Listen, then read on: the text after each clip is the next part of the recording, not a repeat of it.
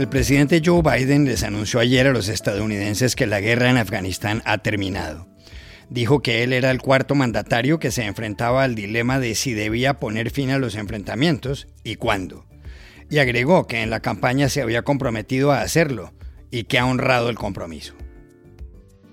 My fellow Americans, the war in Afghanistan is now over. I'm the fourth president who has faced the issue of whether and when to end this war. When I was running for president, I made a commitment to the American people that I would end this war. Today, I've honored that commitment. Este periódico, The Washington Post, publicó ayer un editorial en el que calificó la retirada de Afganistán de desastre moral, atribuible a errores del gobierno de Biden. ¿Por qué ese punto de vista? Llamamos al editor de Opinión Internacional, Elías López. El proceso en Argentina contra el presidente Alberto Fernández por la celebración del cumpleaños de su esposa el 14 de julio de 2020, cuando estaban prohibidas las reuniones sociales, afecta sin duda la campaña a las elecciones primarias en menos de dos semanas. Pero ¿cuánto afecta? Hablamos en Buenos Aires con la periodista Noelia Barral Grijera. La semana pasada apareció en Estados Unidos uno de los libros más impactantes que se han escrito últimamente en español, El infinito en un junco, de la española Irene Vallejo. Se trata de un libro sobre la historia de los libros. Lleva más de 30 ediciones y se está traduciendo a más de 30 lenguas. ¿Cómo definirlo? Su autora nos lo explicó ayer mismo. Hola, bienvenidos a El Washington Post. Soy Juan Carlos Iragorri desde Madrid. Soy Dori Toribio desde Washington, D.C. Soy Jorge Espinosa desde Bogotá. Es miércoles 1 de septiembre y esto es todo lo que usted debería saber hoy.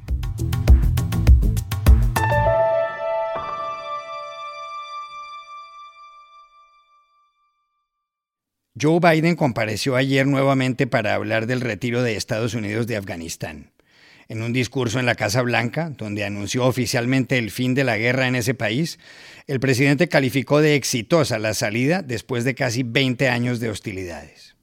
Biden, que lleva siete meses y medio en el poder, señaló que tenía dos alternativas, cumplir el pacto firmado por su antecesor Donald Trump e irse de territorio afgano o no marcharse y enviar decenas de miles de soldados adicionales para seguir la guerra. El presidente explicó que Estados Unidos consiguió su objetivo hace una década. Se refería a la muerte de Osama Bin Laden en mayo de 2011 y que luego se quedó otra más en Afganistán y concluyó, mientras golpeaba con la mano el atril, era el momento de terminar esta guerra. We succeeded in what we set out to do in Afghanistan over a decade ago. Then we stayed for another decade. It was time to end this war. En cualquier caso, la desaprobación de Biden, según el promedio de 538, estaba ayer, al momento de grabar este podcast, en el 47,6%, cuatro décimas por encima de su aprobación. Es la primera vez que ocurre algo así desde que el presidente llegó a la Casa Blanca. Este periódico The Washington Post ha criticado con severidad la forma como Estados Unidos dejó Afganistán, un país al que atacó tras los atentados del 11 de septiembre de 2001 en Nueva York. En el editorial de ayer, el Post calificó la salida como un desastre moral. Pero no solo eso, el periódico atribuyó ese desastre a errores tácticos y estratégicos del presidente Joe Biden y de su gobierno. ¿Por qué? Para saberlo, consultamos a Elías López, editor de Opinión Internacional. La posición del Washington Post ha sido clara. La evacuación de Afganistán ha sido desastrosa. Todo el mundo lo ha visto. Pero ese fracaso, más allá de representar una derrota militar para Estados Unidos y estratégica, pues representa un, una traición, de cierta manera, a los afganos, cientos de miles de afganos, que dependían de la presencia de Estados Unidos en Afganistán para poder vivir sus vidas. Eh, personas que trabajaban en organizaciones eh, no gubernamentales, eh, mujeres activistas y bueno, también obviamente los cientos de miles de personas que trabajaron directamente con, eh, con las Fuerzas Armadas estadounidenses, incluyendo a los intérpretes y traductores. es muchas de esas personas pues han sido, se han quedado en Afganistán. no, no pudieron salir dentro de la ventana que se dio para, para salir de Afganistán, pues no hubo la manera logística de evacuarlos. Esa es ahorita la meta imperativa. ¿Cómo Estados Unidos puede lograr sacar a esas personas, rescatar a esas personas vulnerables eh, que se encuentran en Afganistán y bajo un gobierno talibán podrían correr serios riesgos? Eh, eso pasa por cómo procesar visas, más rápidamente, cómo organizar vuelos civiles.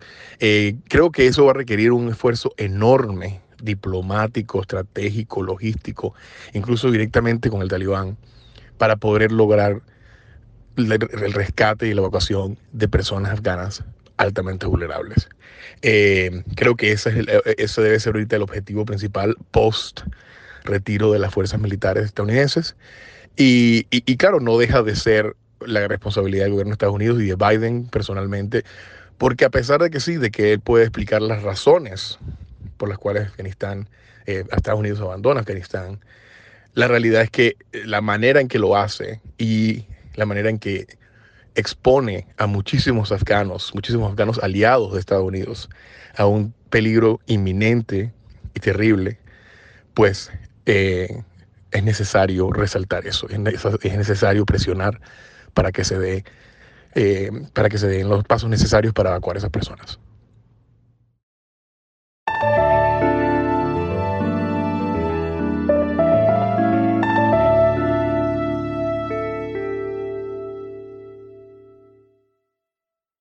En Argentina, el proceso judicial que se acaba de abrir contra el presidente Alberto Fernández por el cumpleaños de su esposa Fabiola Yáñez parece estar afectando la campaña de la coalición de gobierno ante las elecciones primarias en menos de dos semanas. El proceso lo inició el jueves pasado el fiscal Ramiro González tiene por objeto establecer si Fernández infringió el artículo 205 del Código Penal, que fija una pena de entre seis meses y dos años de prisión a quien viole las normas que evitan la extensión de una epidemia. El asunto está relacionado con una foto que se conoció a mediados de este mes y que fue tomada el 14 de julio del año pasado en la quinta presidencial de Olivos, en el cumpleaños de Fabiola Yáñez. En ella aparecen la primera dama, el presidente y 10 personas más. Están de pie y en la mesa se ven platos de comida y copas de vino. Pero hay un problema. En esa época, según un decreto expedido en marzo de 2020 por el propio presidente Fernández para contener la pandemia del coronavirus, estaban prohibidas las reuniones sociales. Publicada la foto de lo que se conoce como el Olivos Gate, Alberto Fernández reaccionó. El pasado 16 de agosto, en el Centro Universitario de la Innovación, se manifestó con vehemencia por un desliz, por un descuido, se organizó una comida en Olivos que no debió haberse organizado. Y yo no anduve con vueltas. En menos de 24 horas dije esto pasó y no debió pasar, lamento que haya ocurrido, tengo mucho pesar por lo sucedido. Y de ese modo, y de ese modo, y de ese modo, y de ese modo, me disculpé ante los ustedes, ante el pueblo, que son a los únicos que le debo una disculpa.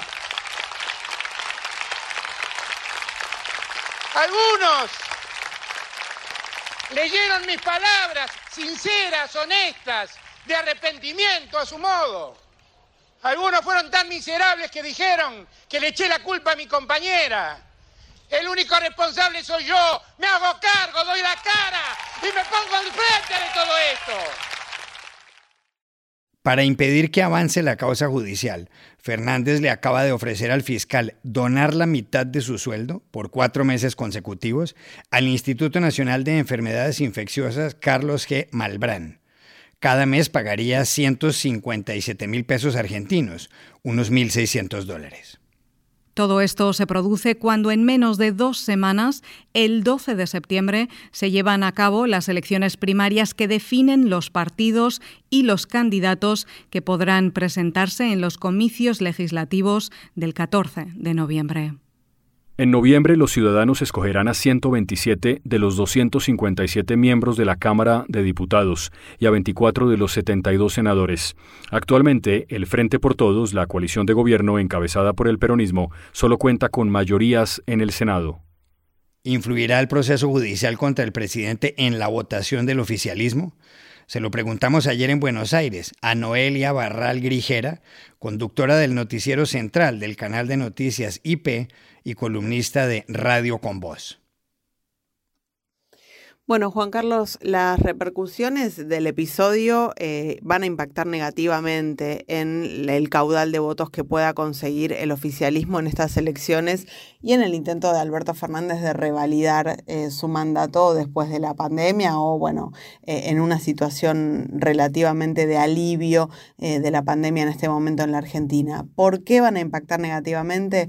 Porque gran parte del caudal de votos que tuvo el Frente de Todos en 2019, ese 48% que consiguió Alberto Fernández para ser electo presidente, estuvo compuesto de eh, un voto no cautivo, un voto volátil, un voto que, bueno, desencantado de lo que había sido la presidencia de Mauricio Macri, eh, descontento con los resultados eh, catastróficos en la economía que tuvo Mauricio Macri, decidió apostar por el Frente de Todos. Pero no es un voto absolutamente convencido ni un voto que pueda ser considerado kirchnerista. Y a ese sector es al que más le afectó este presidente rompiendo las propias reglas que había impuesto.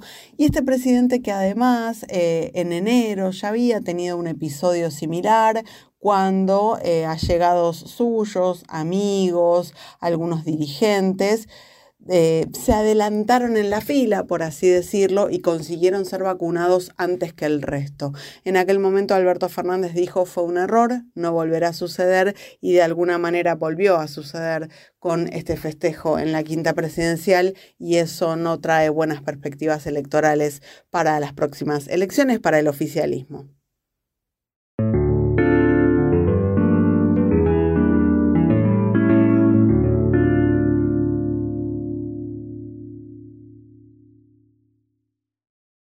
Podcast is sponsored by Monarch Money. Are you saving to reach your financial goals? Reaching those goals isn't just about getting more money, but by managing what you have. And the best way to manage your money? Monarch Money. Monarch Money is a new kind of finance app that's intuitive, powerful, ad free, and takes the headaches out of budgeting. Try it free when you go to monarchmoney.com slash podcast. Monarch puts all your accounts, investments, transactions, and finances at your fingertips with a complete view of your finances, you'll gain insights on your spending and find new ways to save. Plus, Monarch lets you customize your dashboard, collaborate with your partner, set custom budgets and goals, and track your progress toward them. See why Mint users are turning to Monarch Money and loving it, and why the Wall Street Journal named Monarch Money the best budgeting app overall. Get a 30-day free trial when you go to monarchmoney.com slash podcast. That's M-O-N-A-R-C-H money.com slash podcast for your free trial. monarchmoney.com podcast. La semana pasada apareció en Estados Unidos en el sello Vintage uno de los libros más interesantes que se han escrito en español en los últimos tiempos, El infinito en un junco, de la escritora zaragozana Irene Vallejo. Es un libro sobre la historia de los libros. Editado por Ciruela, se lanzó en España en octubre de 2019. Causó sensación. Ha vendido más de 300.000 ejemplares y lleva más de 30 ediciones. Una de bolsillo circula ya en América Latina. Ha recibido numerosos galardones, entre ellos el Premio Nacional de Ensayo y reseñas como la de Mario Vargas Llosa, que lo considera una obra maestra. Se traduce ahora a más de 30 lenguas. La edición en inglés en Estados Unidos estará disponible en la primavera. Irene Vallejo nació en 1979. Filóloga, tiene doctorados en la Universidad de su ciudad natal y en la de Florencia. Y para que nos explicara qué es exactamente el infinito en un junco, la localizamos ayer en Zaragoza, poco antes de viajar a Italia a presentar su libro traducido. El infinito en un junco es un viaje al origen de los libros, esos objetos que nos parecen tan cotidianos que casi pasan desapercibidos, pero que ocultan una fascinante aventura. Primero eh, nacieron las historias alrededor del fuego, después la escritura y entonces hubo que inventar un soporte para que nuestras ideas viajaran en el espacio y en el tiempo y así es como Confiamos nuestras palabras a la piedra, a la arcilla, a la madera, al metal, luego al papiro, al pergamino, al papel y hoy por fin también a la luz. Y bueno, ahora se escuchan muchas voces que, que, profetizan el fin de los libros en un mundo colonizado por las pantallas. Yo quería hablar y celebrar la alegría de, de leer y contar cómo los libros siguen siendo nuestra máquina del tiempo, un pasaporte sin caducidad, eh, nuestro diálogo también con las mejores mentes de todos los tiempos y una victoria, sobre todo una victoria frente al olvido y la destrucción. Escribí este ensayo para que se lea con el placer de una novela, rebosa personajes y peripecias e intenta recuperar el placer de los cuentos de cuentos. Me pregunté cómo habría contado Sherezada el pasado de, de nuestros relatos y de los cofres que los guardan.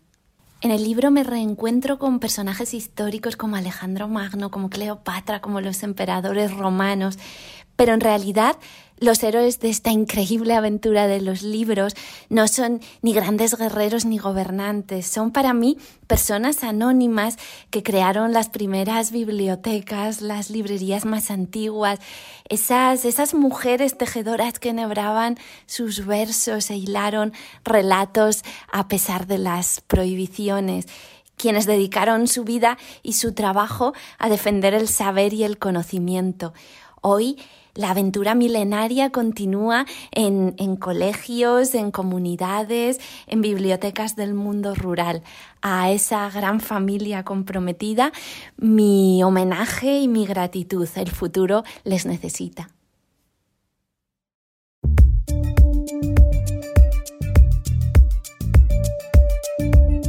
Y estas son otras cosas que usted también debería saber hoy. La oposición venezolana anunció ayer en Caracas su participación en las elecciones regionales del 21 de noviembre. Con esta coalición llamada Mesa de la Unidad Democrática, los partidos Primero Justicia, Voluntad Popular, Un Nuevo Tiempo y Acción Democrática participan en unos comicios por primera vez desde 2017.